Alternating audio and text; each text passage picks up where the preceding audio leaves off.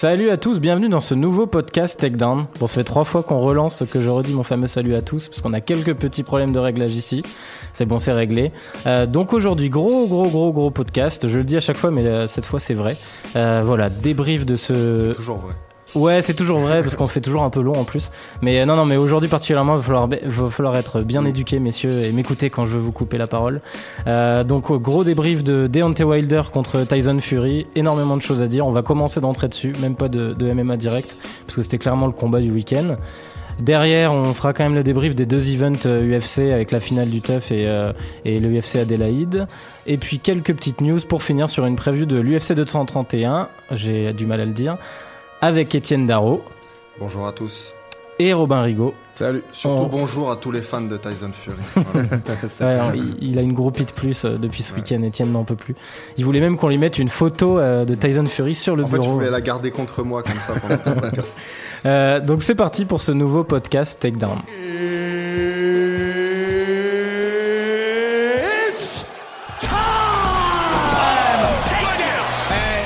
Surprised, motherfuckers. Et on commence donc tout de suite, comme prévu, sur ce débrief de, de, de Fury Wilder. Mm-hmm. Wilder Fury normalement, puisque c'était Wilder le champion. Euh, voilà, donc gros gros combat, beaucoup de choses à dire. Euh, je, je, je ne saurais même pas par quoi commencer, messieurs. Peut-être juste rapidement, avant d'aller dans l'analyse, la pesée, toutes ces choses-là, le déroulement du combat. Qu'est-ce que vous avez pensé de cette décision? Parce que c'est quand même la chose un peu choquante. Ah, tu veux euh, commencer par, Je veux pas vous demander une analyse de la décision, ah. juste me dire votre avis là-dessus, parce que je pense qu'on est un peu tous les trois dans le même état d'esprit. Ouais, c'est bon, assez euh, abusé. De toute façon, on l'a rescoré, on l'a rescoré plus tôt ce matin. Ce, moi, j'ai 114, 112 Fury. Ouais, j'ai mis 114, 112 aussi. Bah, on, a, on a la même carte, je crois. On donne deux rondes. Bah, les deux premiers à, deux premiers à Wilder, puis ensuite les deux 18. J'ai dit pas d'analyse. Qu'est-ce que tu penses de la décision? Non, la décision est mauvaise. C'est-à-dire qu'on peut, on peut en, entendre une égalité si jamais on note les trois premiers à Wilder. Et encore. Et encore vraiment, vraiment, faut y aller. Et euh, en fait, c'est juste la carte de 115-111 qui est scandaleuse. Et puis même, en vrai, même en y réfléchissant bien, l'égalité est scandaleuse aussi. C'est-à-dire que on pourrait la comprendre un poil, mais euh, c'est non.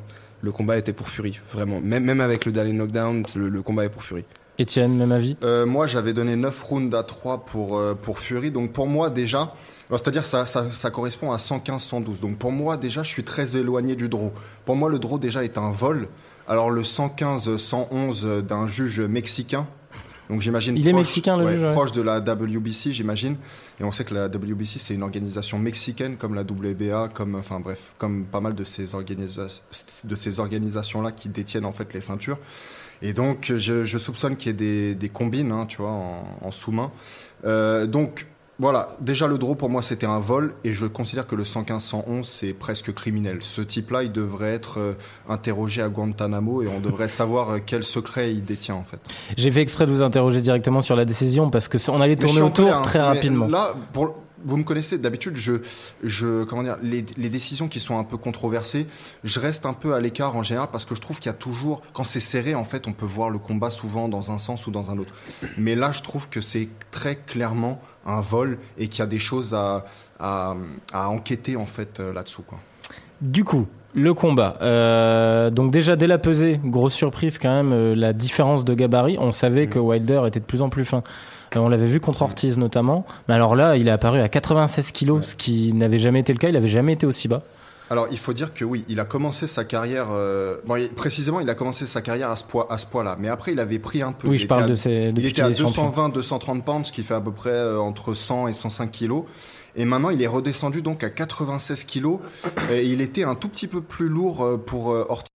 Donc je sais pas trop ce que ça veut dire, mais, euh, mais c'est vrai que c'était assez euh, intrigant déjà. Surtout qu'il a un gabarit, enfin je veux dire c'est déjà un mec très grand. Ouais. Euh, Deux mètres, et, ouais. ouais. et qui, on sait qu'il est bon, il est il est fit entre guillemets pour un, un gabarit bah, poids lourd. le physique d'un mec qui cut. On dirait ouais. vraiment quelqu'un qui arrive mais, à mais c'est ça qui est paradoxal. C'est assez ouf. Et puis surtout, je pense pas qu'il cut. Non non, il cut jamais, tu vois. Mais justement, il a le physique de quelqu'un qui vient euh, qui, Hmm. qui vient de pas pas boire, pas graille pendant genre trois jours.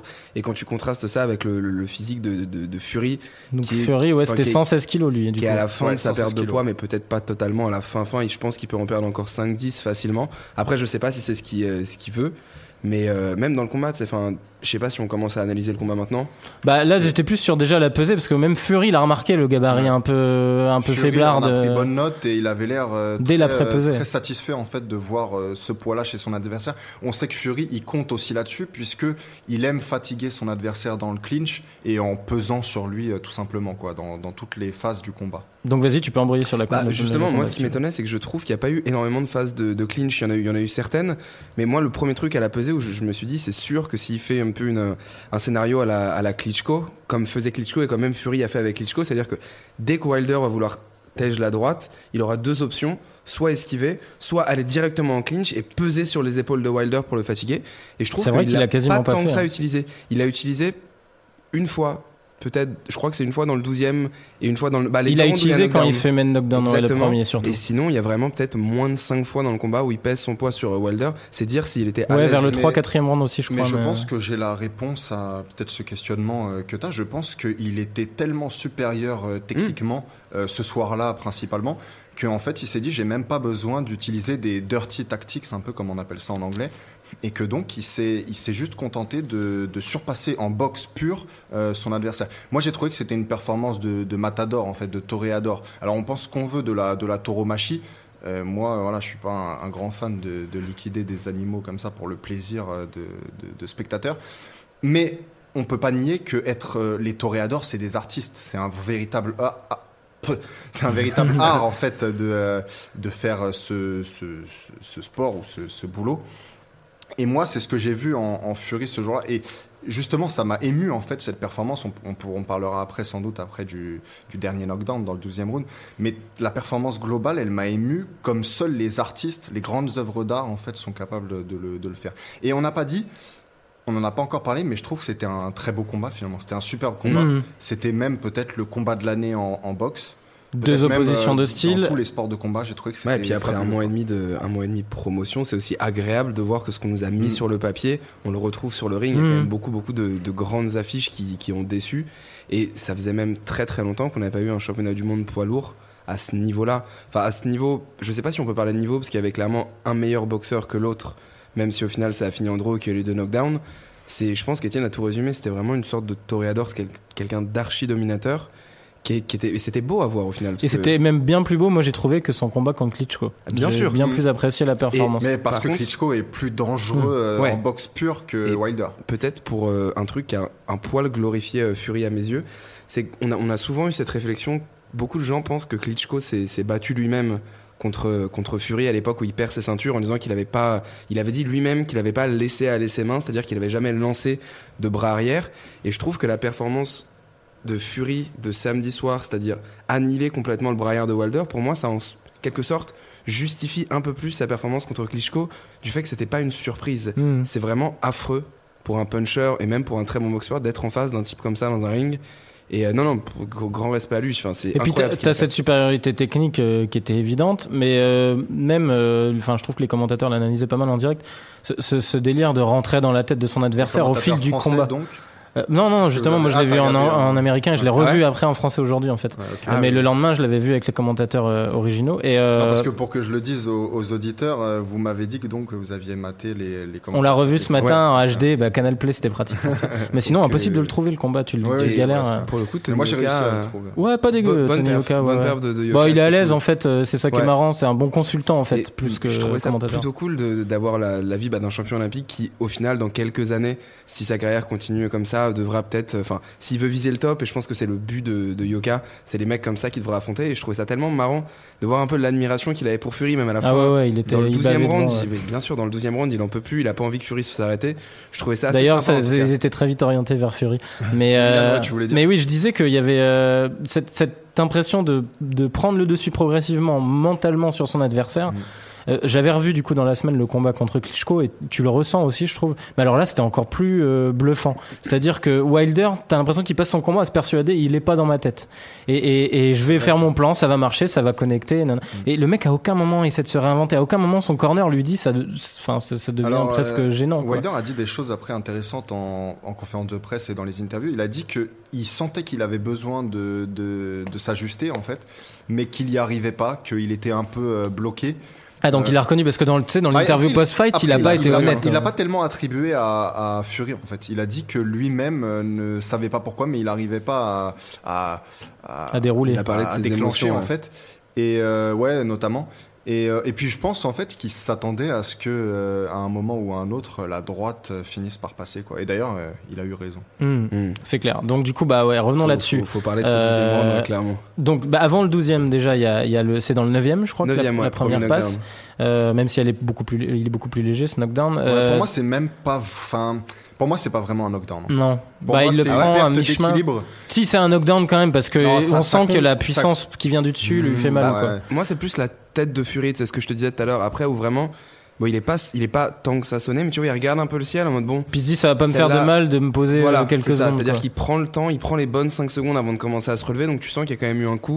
Après, je suis d'accord, Ouais. c'est le jour et la nuit entre celui du 9 et celui Puis du quand 12, on hein. voit l'enchaînement surtout derrière, après sur le round suivant où il déroule euh, pour Ah, il montrer que ça ça, lui a pas du tout fait mal. Mais euh, c'est pour ça, moi je, le, je comparais ça tout à l'heure à si tu te mets sur un seul pied et que moi je te pousse, évidemment tu vas tomber parce que t'as as une perte d'équilibre. Alors évidemment là il y avait un coup au visage, donc il y avait aussi euh, euh, voilà une perte d'équilibre interne. Mais je trouvais que c'était vraiment euh, très léger quoi. Et d'ailleurs Fury était, tu, tu l'as dit toi-même, il a il a Il a gagné il a emballé tout de suite. voilà. Donc, donc du coup, il y a cette performance, il prend le dessus progression. Il y avait quand même ce doute, on le disait nous en, en rescorant ce matin. Moi, je trouve que les deux premiers rounds sont pas si évidents que ça pour Fury. Moi, mais euh, je sais que toi, tu lui Moi, je attribues donne, totalement. euh, 9 rounds à 3. Donc, euh, Alors, c'est aussi. Et c'est quoi le troisième du coup euh, non, le troisième, c'est un que j'ai donné entre le, le 4 et le 5, je crois, parce que je donnais tellement de rounds à Fury déjà que je me suis dit, bon, c'est un peu bizarre, je vais lui en donner un. Mais vraiment, c'était comme ça hein, que j'ai. Que j'ai Parce que quand tu regardes les deux Ouais, premiers ouais, rounds, voilà. c'est pas flagrant. Bah, le premier, C'est- Non, il s'installe, en fait. C'est serré encore, mais je crois que Fury était déjà supérieur. Le premier, c'est un round d'observation, c'est juste que Wilder il touche un peu plus et je peux comprendre qu'on le donne à Fury juste pour la Parce droite qu'à la en fin, contre fin, il touche. ouais.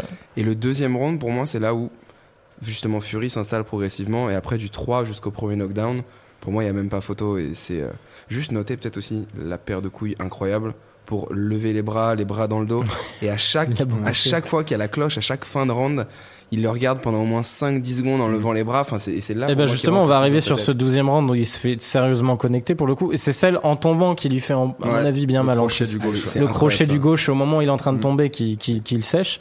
Il a l'air mort hein, sur le coup. On, on Ah en non, parlait alors- tout à l'heure. Ben, Bah, c'est Toi, tu trouves pas. Alors, mais justement, je trouve ça très intéressant parce qu'il a l'air KO, c'est le cas de le dire. Bah, on a la Quand, photo euh, qu'elle va là. Non, non, mais attends, quand il tombe, mais immédiatement Jack Race, qui est un formidable arbitre, j'aimerais en voir plus souvent en UFC des comme ça. En fait, il y en a un seul, il s'appelle Marc Godard.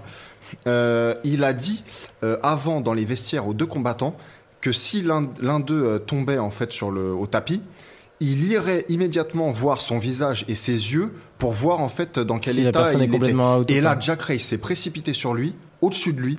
Et l'a- il l'a regardé et il s'est dit le gars n'est pas KO. Donc quand tu l'as vu rester quelques secondes comme ça au sol, en fait il n'était pas KO. Et d'ailleurs Fury l'a dit ensuite. J'attendais en fait de me relever euh, avec euh, patience Hmm. parce que parfois on se, re- on se réveille, euh, on se réveille, On se relève trop vite trop tu- vite. tu- On se relève trop vite et justement tes jambes euh, flagellent et en fait le sang n'est pas tout. Enfin, je, bon, me Hmm. demande pas, je suis pas un, un scientifique, mais euh, et, et du coup t'es pas dans ton dans, dans les meilleures dispositions. Donc en fait il a juste. Mais t'as certains angles sur. C'est sûr Bah, qu'on voit qu'il calcule, mais il y a certains angles sur les ralentis. Quand il tombe, il est KO. Quand il tombe, il est KO. Mais pour moi, une fois qu'il est au sol, il est déjà parfaitement euh, rétabli. Mais Et oui, et on le voit en plus, il se relève solide à sur noter vraiment juste le sang-froid incroyable parce que c'est comme si rien n'était arrivé. Il est reparti dans le game plan comme s'il restait Ouais. 6 rounds derrière. Bah, il a laissé la petite furie derrière passer et ça a laissé d'ailleurs euh, Wilder qui s'est épuisé là-dessus. Il connecte avec un bras arrière peut-être 15 secondes après et c'est là que c'est pour ça que Wilder arrête de rusher. C'est parce Ouais. qu'il se rend compte que Ouais, bah, ouais. je vais me faire contrer en fait Mm. comme pendant tout le combat. Et euh, Mais il y a un truc fait aussi. dire à Wilder, ouais, finalement, le 18, euh, ça va m'aller, quoi. Il y a, un, Ouais, y a un truc aussi analysé là-dessus moi que je trouve intéressant, c'est que Wilder au moment où Fury tombe, c'est déjà retourné, fait déjà ça. ah oui, il fait fait- des, il fait des, des incroyable. il a déjà gagné dans sa tête et je pense aussi qu'il y a ça. d'adrénaline, Voilà. Parce que Wilder, tu vois, dans la foulée, il est surpris du coup, il se relève, il lui rush dessus, sachant que l'arbitre laisse un petit temps quand même euh, de, de- pour à Fury de se remettre. Il lui rush dessus et t'as l'impression que là, il a, tu sais, la, la fameuse jauge que tu t'as dans les jeux vidéo, boum, d'un coup, finit dans le rouge et il y a plus rien. Et derrière, c'est là où il se fait Bah, connecter et qu'il il est plus déjà assez fatigué parce qu'il y a deux choses qu'on a qu'on a qu'on n'a pas dit. Enfin, je vais venir à la, à la deuxième ensuite, euh, qui qui est attrait à l'Undertaker. Euh, mais la première, c'est que la première, c'est que Fury l'a touché très durement pendant tout le combat, Euh, surtout dans les rounds, il me semble 6-7. Romain, 7-8, tout ouais. à l'heure me, me confirmait ça. Le 1-2 avec la droite qui Ouais, passe a- derrière. Il y a euh, plusieurs fin- 1-2 qui passent et a qui, et 1-2, qui ouais. sonnent clairement, ou en tout cas qui, qui retiennent l'attention de, de Wilder. Comme quoi, pour ceux qui pensaient que Fury n'était pas un puncher, euh, il est au moins un puncher décent. Bah même quand il connecte à la fin du premier round, je te laisse juste derrière enchaîner sur Underta- Undertaker, c'est ça Ah. Quand il connecte à la fin du premier, Wilder, les jambes de. Wilder euh, tremblent Ah, mais un même peu. dans le 12 e dans le 12 quand il revient Ouais, ouais, et qu'il sonne Wilder, c'est Ouais. Wilder qui va vers il le est pas clinch. serein du tout. Et pas l'inverse. Non, non, c'est assez impressionnant. Mais euh, justement, je voulais dire, je pense que c'est aussi dans le 12e que Wilder est complètement crevé et Ouais. c'est euh, son cardio, mais c'est aussi le, la punition qu'il a pris pendant je, tout le combat. pense qu'on- Je voulais parler maintenant euh, de, de la façon de se relever. Alors, il faut que que, euh, que Jules nous mette là Notre monteur en en précise, post-prod, notre technicien. euh, Avec le dong. Voilà, on va mettre la musique de l'Undertaker quand il se relève comme ça sur le sur le ring, puisque donc c'est un très célèbre catcheur, une légende du catch pour ceux qui ne le savent pas. Undertaker, ça veut dire croque-mort. Ouais. Et puis bon, l'histoire, euh, lui, du, du catcheur, c'est qu'il est censé être mort, en fait. C'est pour ça qu'il se réveille toujours d'un cercueil. euh, Enfin, qu'il est d'ailleurs habillé comme un espèce de, de biker. euh, c'est le plus badass de tous. hein. Ouais, et pourtant, il a des énormes Maintenant, il bouts est, de sang cuir. d'ailleurs, c'est un géant aussi, comme, Mm. euh, comme Fury. Euh, et oui, donc, et d'ailleurs, euh, juste après, sur YouTube, je pense sur Instagram et tout, je les ai pas vus, mais je sais que Ah, ça s'est fait. Il y a des tas de mèmes, euh, de, enfin de memes en anglais, des, des gifs avec la musique de l'Undertaker. Et j'ai envie que pendant qu'on parle là de la fin du combat, euh, Jules nous mette cette musique et on la mettra aussi en fin de, de podcast. Ça sera demandé expressément. Ouais, non, non, mais c'est- c'est c'est- c'est pour revenir là-dessus, c'est ça qui est fou. C'est vraiment- un moment iconique en fait. Voilà. c'est un moment T'as cette notion de réveil d'entre les morts du type. Enfin, en une seconde, il s'est dit. Et puis ça, ça match aussi, tu sais, un peu avec l'histoire. Ouais, c'est ce que j'allais dire voilà. symboliquement. C'est pour, euh, c'est pour le retour de la dépression. Il revient d'entre les morts. Il a failli, bah, il avait des envies de suicide. Il a eu des addictions, alcooliques, addiction aux drogues. Il était dans une grande dépression. Il y a de ça, bah, une grande passe de deux ans. Et c'est un petit peu vraiment, c'est très symbolique. C'est D'ailleurs, ouais, euh, on en parlait l'autre jour. Allez, enfin, si ceux qui l'ont pas encore écouté, sont le podcast de Joe Rogan avec Mm. euh, Tyson Fury est vachement cool. intéressant. Surtout sur la partie où il parle de la période dépressive où il a failli se foutre en l'air en bagnole, en Ferrari ou je sais pas quoi. Et puis il- l'a dit dans l'interview euh, post-fight en disant bah ce moment-là tu vois c'est pour vous. Il Pour tous les gens qui ont été voilà. knockdown par la vie. ouais. Et euh, c'était ouf et je sais pas ce je sais pas ce qu'on peut dire de plus tellement Si, ce combat bon. il était incroyable. Ouais, c'est.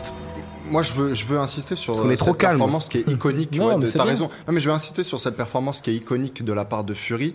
Je veux réitérer que c'est un vol et, euh, et même, euh, enfin, c'est, tu l'as dit, c'est scandaleux, mais pour moi, c'est presque criminel. Il y a des choses à, Ah la carte il y de a 15 des ans, investigations ouais, ouais. à mener euh, derrière tout ça. Et euh, je voudrais dire, alors c'est peut-être pour, pour conclure moi en tout cas, mais tous les grands combattants, tous les grands analystes de la boxe, on peut les citer pêle-mêle, les Floyd Mayweather qui était euh, là, euh, Paulie Mal- Malignaggi, euh, Golovkin qui était là, Abel Sanchez son entraîneur, euh, tous les grands, euh, Steve Faroud qui est un commentateur Hall of Famer de, de, de Showtime, qui, qui est celui qui fait le, le Mhm. score euh, à Showtime, euh, tous ont donné euh, allez, maximum Mhm. 4 rounds à, à Fury et le plus souvent À 2 Wilder. ou 3. Euh, à Wilder. Merci Ouais. de me reprendre. Euh, euh, le plus souvent 2 ou 3 rounds. Donc, je veux dire, alors moi je sais que j'étais un peu seul contre tous à l'époque euh, Canelo Golovkin, mais là il y avait des grands noms qui défendaient aussi euh, Canelo. Là il y a Personne. vraiment personne pour Et défendre. d'ailleurs euh, même Wilder. le camp de Wilder parce que là, c'est un- je pense que c'est important qu'on y revienne mais très vite hein. La fin du combat, on a Tyson Fury qui lève les mains et qui va vers un coin pour célébrer pour aller voir son corner et son C'est le camp qui prend On les a mains de Wilder. Wilder c'est le camp de Wilder qui demande Ouais. à Wilder de lever les mains Hmm. et il le fait même pas. Il va juste faire un câlin à tout le monde et quand il va voir le promoteur de Showtime, vraiment, c'est vraiment un désolé. T'entends quoi par le promoteur de Euh, pas le- Tu vois sur les conférences de presse, Ouais. t'as le promoteur de Fury et euh, c'est pas le mec. T'avais un mec de Showtime et t'avais le promoteur de, euh, de Wilder. Je sais plus son En fait, nom. Wilder il a plusieurs promoteurs en fait. Bah c'était un de, des deux qu'on a vu Il y à a un chaque mec qui conférence s'appelle de presse. DiBella, un autre qui s'appelle euh, Sûrement un des Schinkel, deux, tu vois, et et Kelly Schinkel. Au moment où il va le voir, c'est vraiment il le prend. Oui, dans mais ses tu bras vois qu'il y croit pas lui-même. Et d'ailleurs, il a vite retourné sa veste parce que dans la post-fight Oui, oui, oui. interview, il Après, dit euh, Je l'ai mis knockdown, c'est le jeu. hein. J'ai mis knockdown ouais. deux fois et comment il peut avoir gagné la- alors qu'il dire, ouais, pertinent. non, finalement, Il y a donnez-lui la- ceinture. Enfin, il y a la photo qui parle, qui Il y en a parle même. fait. hein. Au moment de la décision, t'as Fury qui tire la gueule en mode c'est pas possible. et Wilder qui fait un clin d'œil à son corps, en mode, on l'a fait, tu vois. Bon, enfin oui, on va juste finir là-dessus. Tyson Fury est un monstre et il a gagné ce combat. Et puis attends, euh, Tyson Fury avec 10 kilos en moins, parce que donc là il était à 116 kilos. On rappelle qu'il revient de 100 so- plus de 170. même. 180, apparemment, il 180. avait atteint. Ouais, parce que 400 pounds, ça fait à peu près 170, 180. Donc euh, 180 kilos à 116. euh, moi, je pense qu'avec 5-10 kilos de moins, euh, il est totalement aérien et peut-être intouchable. Et, et puis voilà, j'ai envie de voir cette revanche. Parce que Ah, mais bon, est-ce peut-être en- tu voulais en parler. Ouais, Bah, voilà, justement, j'allais vous faire conclure, messieurs, là-dessus, euh, de manière concise. Mais, euh, mais bon, on l'a vu après, les deux étaient d'accord pour se dire il y a un rematch. Il y avait une clause qui était marquée si, si Fury Fury gagnait, gagnait, ouais. il y avait un rematch immédiat. Ce qui est basique. hein. Exactement, c'est la euh, classique. Euh, du coup, en, en cas de draw, c'est différent. Il n'y a pas l'obligation. Il faut dire que c'est classique quand t'es le, euh, le Oui, côté c'est ça. face en fait. Quand c'est pas toi le- le- quand t'es le challenger. A, euh, A-side. C'est ça. Du coup, euh, là, il y a draw, donc il y a quand même euh, une possibilité de, de ne pas le faire direct, même si Ouais. les deux ont dit, on dit dans tous les cas, on en Oui. fera un rematch à un moment ou à Ouais, un Mais autre. est-ce que c'est immédiat ou pas C'est ça la Voilà. vraie question. Et parce qu'on a vu Ouais. que Fury a appelé Joshua. De manière très concise, je, je- moi j'ai vu ce que je voulais voir de l'affrontement entre Fury et Wilder, et pour moi c'est Fury qui a gagné. Pour moi, une performance comme ça, ça lui donne le droit d'avoir de prendre la place de Wilder pour le super fight en premier contre Joshua. Mm. Et je pense juste vite, vraiment pour dire que il, il rentre dans la tête de ses adversaires, mais je pense qu'il y a aussi une notion de surprise, et je pense que c'est plus facile, ce sera plus facile pour Wilder d'avoir Fury une deuxième fois dans un ring. Je pense Mm. que tu perds cet effet de surprise où tu te dis à un moment mais je vais jamais réussir à le toucher. Je pense que Wilder pourrait plus facilement connecter ou peut-être plus de fois Fury dans un rematch, même si je ne doute pas que Fury ferait je la même pas. performance exceptionnelle. Moi, je pense pas, sauf si euh, Fury se bat lui-même. Parce qu'après, euh, Oui, on sait ce vois, que ça peut être. Fury. Wilder, il est rentré dans le ring en se disant je vais essayer d'être le meilleur boxeur, tu vois, et il s'est vite rendu compte que sa seule chance, c'était de le mettre KO. Et là, il rentrerait dans le ring dans un rematch en se disant j'ai pas de chance d'être meilleur boxeur que lui parce qu'il est meilleur que moi. J'ai juste à le toucher Ouais. sur une des deux rounds et je pense qu'il serait peut-être plus calme et plus serein. Mais le problème, c'est que j'ai beau bien aimer Wilder, parce que du coup, on a beaucoup parlé de Fury, j'ai beau bien aimer Wilder, je pense pas qu'il soit assez intelligent pour faire cette analyse-là. Il va retourner Ah euh, ouais sur le ring avec exactement le même objectif et sans, euh, à mon avis, beaucoup euh, s'améliorer. Euh, mais moi, je pense que Fury, euh, parce qu'il faut rappeler que ça fait que un an son retour là. Hmm. Mm. Donc Ça, si on lui donne encore 6 mois, un an pour se pour s'entraîner encore mieux, perdre encore un peu de poids, parce que euh, il faut bien se dire, quand tu descends de 170 kilos, ta, ta première performance dans un vrai combat, puisqu'on va pas compter les, euh, les tune-up, euh, ta performance dans un premier combat, c'est sûr que c'est pas la meilleure. Hmm, c'est sûr. sûr que dans les prochains, tu vas être meilleur. Donc moi, je pense que dans un- une revanche contre euh, Wilder, il le bat confortablement s'il n'y a pas de Ouais, d'embrouille. connerie. Et je pense que, comme je l'avais déjà euh, euh, prédit finalement, je pense que contre un Joshua, ça fait pas de, ça fait pas de. Donc vous, vous préféreriez le voir contre Joshua quand même? Ah non non, moi non, non, je contre crois que tu Wilder. préfères le rematch, toi. Ouais, Ok. revanche et non mais Joshua euh, c'est un Wilder Pour euh, après. en un peu moins puissant donc pour moi ça passe Je- à la casserole aussi. Moi, je Ok. préférais voir dans un premier temps euh, Joshua. Mhm. Et euh, juste pour embrayer sur Joshua, pour moi, ce que ça a montré, c'est que, comme je le dis depuis très longtemps, Wilder passe pas la sixième reprise contre Joshua. Et le combat que je veux voir maintenant, c'est vraiment Fury Joshua. Et Parce tu que penses que. Joshua il bat euh, Fury ou J'en ai vraiment aucune idée, faudrait que je réfléchisse, mais je, je reste quand même Avant sur t'en mon truc. sûr mais Moi, je suis sûr, et ça, pour que le coup, je reste là-dessus, que s'il y a un mec qui va poser son boule sur le trône des poids lourds, une fois que tout le monde se sera affronté, ce sera Anthony Joshua. Bon, ça, ça sera un autre débat. De toute façon, on aura le temps d'y revenir. Euh, moi, j'ai même pas d'avis là-dessus. Je sais que je préférerais voir Joshua Fury que Wilder. euh, putain, qu'une- Moi, pour moi, un rematch euh, va donner exactement le même combat, mais plus, domi- plus dominé par, euh, par Ouais. Fury. Voilà. Mais, mais c'est- ce n'est que mon avis. Et cœur sur Tyson Fury. Merci. Voilà. C'est, c'est- je pense il que c'est la conclusion aussi- parfaite. il faut, non, la conclusion, c'est peut-être que euh, ce score-là, enfin ce draw, par contre, il nous avantage nous tous, puisqu'on avait fait des pronos dessus, et du vrai. coup, personne n'a perdu ni, ni gagné. Ouais, enfin, il vole quand même Robin. Parce Ouais. que moi, du coup, je Oui, voyais vrai, Robin vrai, vrai. revenir. euh, Ah non, non, non, parce que Robin euh, avait prédit par KO. Oui, mais il aurait mis un point. aurait mis un Ouais, ouais, ouais. C'est quand même un point qu'on t'a volé, euh, qu'un saloperie de Mexicain t'a volé, apparemment. Mais après, ça s'est passé exactement comme je l'avais dit en fait. Je- J'avais dit Fury euh, dominerait au point et sans doute tous les rounds, mais inévitablement il se ferait attraper. Exactement, tu l'avais dit KO pour Wilder. Ouais, c'est oui, pas mais loin. enfin, tu vois ce que Mais je la seule personne qui avait misé Fury. Ouais. Ah ben. Mais, Non, mais euh, c'est tout à ton euh, honneur. C'est tout à ton Bah, honneur. c'est c'est à mon honneur, mais j'ai pas de point pour le Ouais, souligner. et je pense que donc tu le referas pas une. En plus, tu seras pas seul une deuxième fois, à mon avis. Ouais, si. Mais voilà, on enchaîne, messieurs, parce qu'il faut continuer et parler de MMA, évidemment. hein, On est un podcast de MMA en partie. Sur le dé- les débriefs du week-end, euh, alors des performances un peu moins marquantes, on va commencer sur la finale du TUF.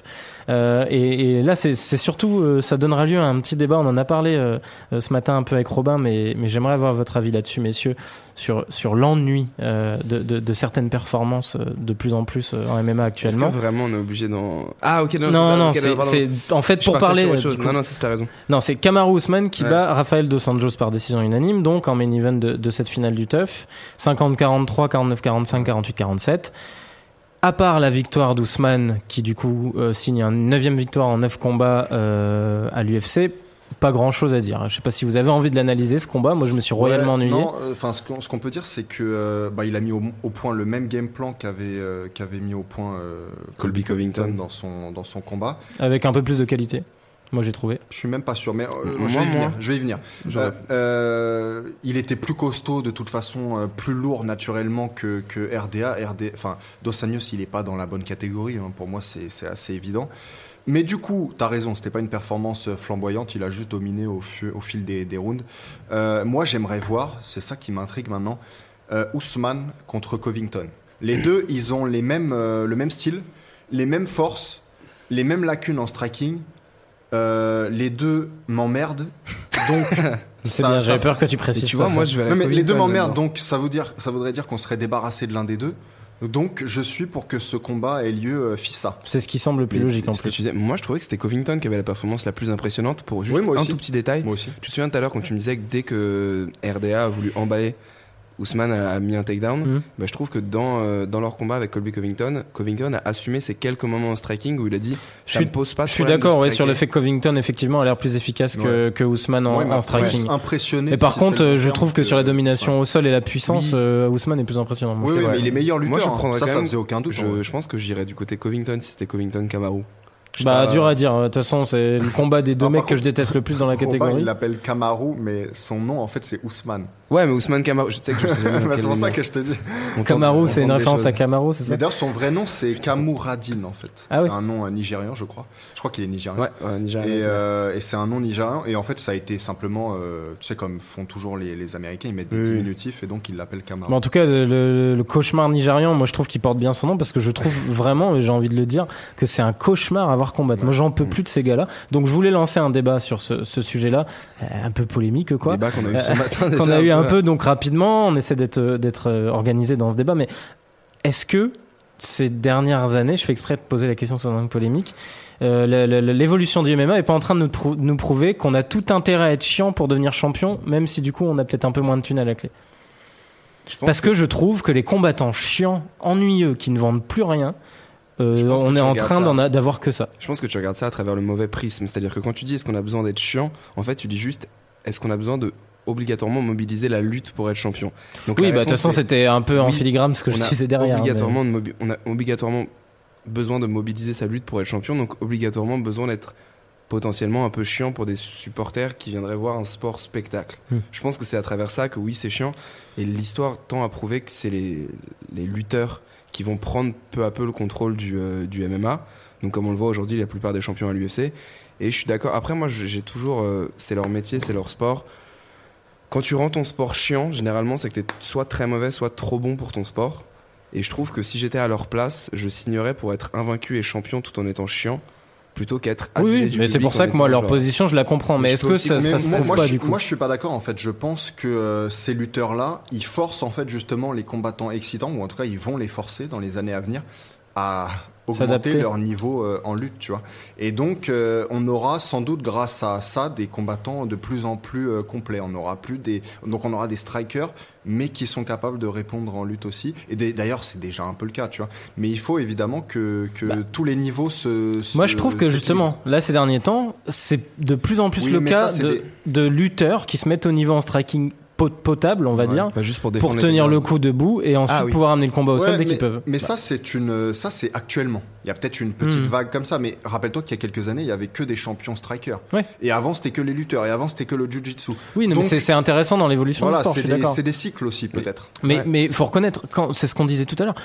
Quand tu regardes la catégorie des welter aujourd'hui, en plus t'as as ce champion de Ben Askren qui débarque, qui va encore plus nous ennuyer, alors qu'il y a, ce que je disais, il y a quoi, deux ans ou trois ans, t'avais pour le titre un Lawler McDonald euh, Mmh. qui était un régal total. sur un Et- roller qu'on dit. Et exactement, qui était tout aussi un régal. Ouais. Et qu'aujourd'hui, tu te retrouves avec des Ousmane Dos Anjos. Que là, on espère Et- voir Ousmane Covington juste pour qu'il y en ait un des deux qui combatte plus. Enfin, Triste aussi, c'est moi, j'en peux plus. on en parlait aussi ce matin avec Woodley en tant que champion. Je pense qu'il se fera jamais détrôner par un mec comme Covington, Kamaru ou même Askren parce que Woodley a un Mm. A- a- euh, J'allais dire Askren, non t'inquiète. Woodley a un, on va dire une palette de skills bien plus développée. Mmh. je Bah, c'est pour ça qu'il est champion d'ailleurs. il est hein. amplement capable de contrer les lutteurs, mais il est aussi capable d'aller au charbon en striking avec les meilleurs. Et je pense que, enfin, tu sais, savoir, il a, il a rendu deux performances archi chiantes contre Stephen Thompson, mais il a annihilé l'un des meilleurs strikers euh, de, de sa catégorie. Et je pense que il a rien à, à- à risquer contre des lutteurs. Mmh. Non, mais moi, je vois aucun Mais- de ces gars-là le détrôner en plus. Oui, mais je pense aussi qu'il faut prendre en compte que c'est peut-être pas forcément la meilleure génération actuellement pour les welter, tu vois. Et c'est peut-être aussi ce qui explique euh, ton, ton analyse. Euh, je, je le vois un peu comme ça aussi, quoi. Mmh, non, c'est clair. Mais voilà, c'était juste un, un demi coup de gueule. Mais c'est c'est juste, non, mais c'est juste qu'on peut dire ce qu'on veut. Et, et c'était plus ça ma position, c'est que je comprends d'un point de vue pragmatique de combattant, c'est ton métier, t'es là pour faire ton taf. Évidemment que l'objectif c'est d'utiliser les meilleures armes que t'as en ta possession pour gagner ton combat. Mais j'en ai marre d'entendre des mecs chouiner en disant né né né je mérite mon title shot et compagnie quand aucun de ces types-là n'est capable de t'offrir une performance que les gens ont envie de voir. Il y a un moment où faut aussi mais c'est l'accepter. un, c'est un autre débat aussi. Est-ce que tu as envie de voir les meilleurs ou simplement les plus excitants? Moi j'ai envie on te met que des Chuck Liddell dans les pattes et puis tu te débrouilles avec Chuck ça. Liddell. Non, justement, pour moi, tu peux trouver un juste milieu. Mais pourquoi un meilleur pourrait pas être excitant? Mais Sinon, après, c'est te- le sport à réinventer. à ce que je te disais au départ. Je pense que les combattants excitants, justement, ils doivent augmenter leur niveau euh, Hmm. en lutte. Ou ça bien va les avoir- forcer à le faire. avoir une défense de takedown suffisante pour garder peut-être un échange. Ouais, c'est ça. euh, euh, ce- ça revient au même, quoi. Mais, mais ouais, j'espère en tout cas que ça le fera dans les années à venir, parce que franchement, ça fait plus d'un combat ces derniers temps en main event où je me, je me fais J'aime bien cette idée de cycle et j'aimerais, je, je- je suis moins confiant, mais j'aimerais bien être euh, être d'accord avec cette idée. Et bah, du coup, on va passer en plus au Common Event de, de, enfin, Common Event, la finale tough homme poids lourd, qui est quand même assez rigolote du coup dans cette tendance des, des lutteurs, parce que du coup, le vainqueur du tournoi poids lourd euh, ouais. du tough, pour le coup, c'est ce qu'on appelle un grappleur. quoi. Bah mon gars sûr, le nouveau Roy Nelson, effectivement, il a pas fait le, il a pas fait le poids euh, face à quand même un type, euh, enfin le Diepa, donc qui est un espagnol. Bah, j'ai fait des recherches, ouais. Qui est un espagnol et il a quand même un sacré coffre pour un pour un lourd, c'est-à-dire que la lutte, il est capable de la soutenir euh, pendant euh, plusieurs minutes, sans doute plusieurs rounds à vrai Mais dire. tu connais le passif du gars? Parce que du coup, je me suis renseigné, c'est un truc de ouf en fait. Ah ouais, ce non, je sais ce pas. gars-là, donc, il est champion du monde de grappling. Je sais pas combien de fois. Champion du monde de dessus Je sais pas combien de fois. appelé la saison du tough Heavy Hitters. Et ouais, c'est ça qui est paradoxal, qui me fait bien Après, rire. il a mis un KO, je crois, en- dans les dans les tours. Ouais, ouais, bah, parce qu'il a quand même du punch. Mais attends, surtout, j'ai regardé. Du coup, en fait, ce gars-là, pendant longtemps, il a 38 piges. Ouais, ouais, il a Et il, 38 s- ans. il s'est spécialisé dans la découverte de nouveaux styles de grappling. Il a fait du sambo. Il a fait de la lutte celtique. Et quand je dis il a fait, c'est il a participé à des compétitions soit continentales, Ouais. soit mondiales qu'il a remporté. De la lutte, de la lutte gouren, c'est une forme de lutte bretonne. De la lutte kourak, c'est une forme de lutte traditionnelle un peu d'Asie centrale. Ouais, bon après. Forcément ton en- combattant préféré. maintenant. Non mais ensuite il a fait de la lutte sénégalaise et, Ah. c'est- et il- on lui a donné le surnom de, de lion blanc parce que c'était un des premiers blancs à être accepté en tant que combattant officiel de lutte sénégalaise. Et je sais pas si vous avez vu l'épisode de Fight World sur la lutte sénégalaise qui est vachement Ouais, Il a un intéressant. gros palmarès le type quand même. Hein. non mais et du coup quand j'ai vu tout ça je me suis dit putain le mec euh, et du coup maintenant il s'entraîne à l'American Top Team Ouais. et, et il s'est mis Mais au alors, MMA. Voilà, son problème euh, pour, euh, enfin pour en tout cas devenir champion ou quoi que ce soit, c'est qu'il a 38 ans. Tu l'as dit, Exactement, euh, sa ouais. fenêtre elle est assez restreinte.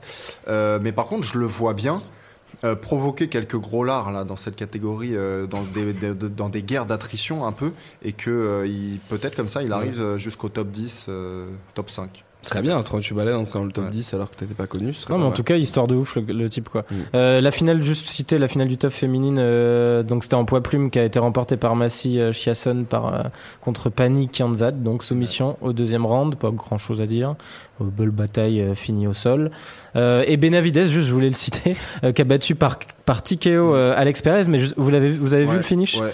parce que c'est lunaire l'arbitre commence à arrêter le combat une première fois bonne performance de Benavides. Ouais, impressionnante, du- du- impressionnante. Enfin, peut-être pas impressionnant, mais en tout cas euh, meilleur que ce que je pensais Bah, qu'il bon nous retour dans le game, quand même. Ouais. Bah moi, je- moi quand je dis impressionnante, c'est parce que du coup l'arbitre arrête une première fois le combat au moment où l'autre se fait rosser au sol, commence à arrêter et il voit que l'autre s'accroche à la jambe de Benavidez qui Mm. commençait à célébrer Ouais. parce qu'il voit l'arbitre s'approcher.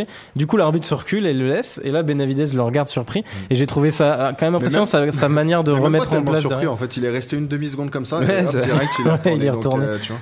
Donc et puis derrière il a fait le taf une minute plus tard. C'était exactement le même finish que celui où l'arbitre avait hésité à arrêter le combat d'ailleurs. Ouais, Donc, voilà. en plus. Ouais, exactement. Donc voilà, pour l'UFC Adélaïde, messieurs, euh, donc l'autre event du week-end, euh, bon bah ça n'a pas du tout fonctionné pour le, le- le trio là de, de, mecs qui s'entraînent. La Ouais. team Hunt euh, Ah oui, c'est vrai, en australienne. plus, pas quand les, trois, les trois se sont fait euh, dérouiller. Euh, en plus, c'est con parce que je les aime bien. Enfin, les, les trois, quand ils sont ouais, ensemble, ils sont sympas. ils sont bah la vidéo là qu'ils font, soi-disant qu'ils débriefent des perfs. euh, Ah ouais, des paires de cul là. des ouais, de cul. Alors, je vous avoue que ça m'a pas fait beaucoup rire. Moi ça m'a Ah, fait rire parce que ça en était tellement gênant que ça devenait drôle. Après, c'était bien trouvé, mais j'ai pas trouvé ça très drôle. Moi, en gros, ça m'a juste fait rire parce que pour moi, c'était c'était un camoulox, tu vois. Enfin, des mecs de Ouais, l'UFC ouais. qui font ça, c'est juste le mix des deux qui m'a fait.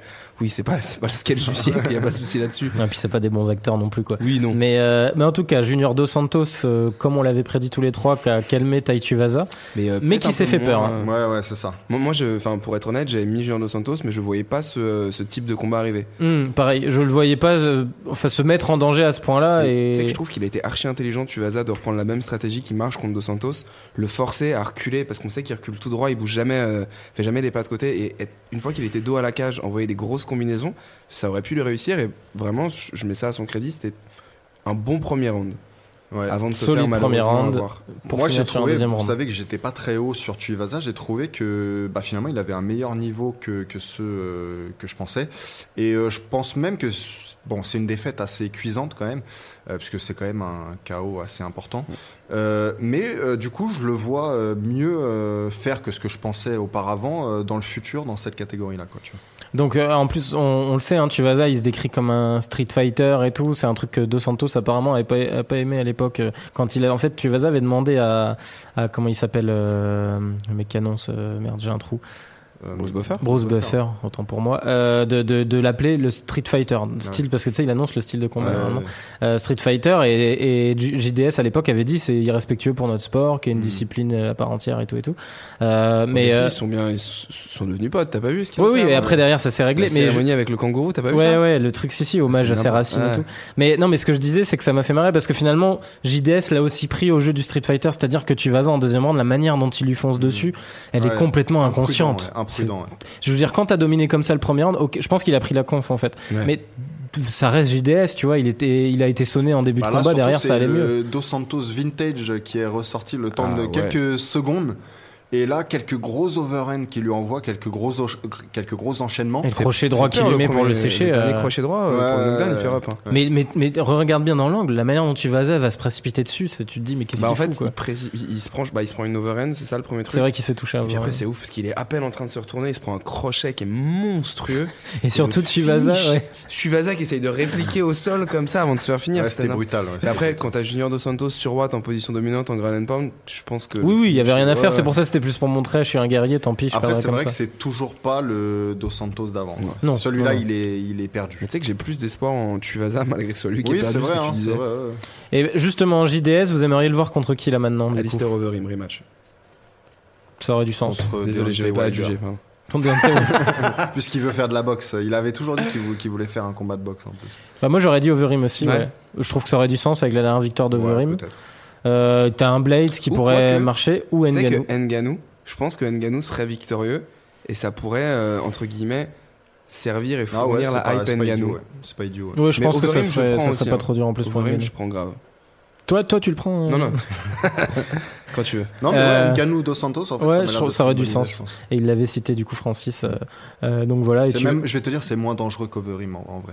Parce qu'Overim, il est plus malin, tu vois. Donc il peut, il peut la lui faire, comme Mm. disait Benjamin Allemand.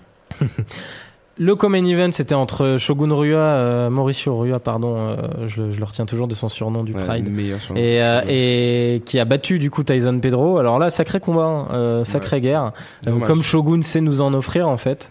Euh, ce mec est increvable. Quoi. Je, bah, Étienne, je vais peut-être. Écoute, je pense qu'il faut lui donner la ceinture honorifique du Most Violent Man in the World parce que finalement on n'a jamais parlé. Mais ces dernières années, il s'est spécialisé dans les dans les, Dans les comebacks victorieux et souvent il est euh, il est KO. Brazilian zombie. Quoi. Et ouais, il est KO debout et il revient parce qu'il a toujours du punch et, euh, et il finit donc. euh, bah, de toute façon, maintenant c'est voilà, soit il est fini, soit il finit le combat. Donc bon, voilà, pas, pas grand chose de plus à dire. tout petit peu dommage parce qu'on se rend compte au ralenti que c'est pas euh, un knockdown sur le finish, c'est Tyson Pedro qui est blessé au genou droit Ah et qui oui, peut plus rester debout.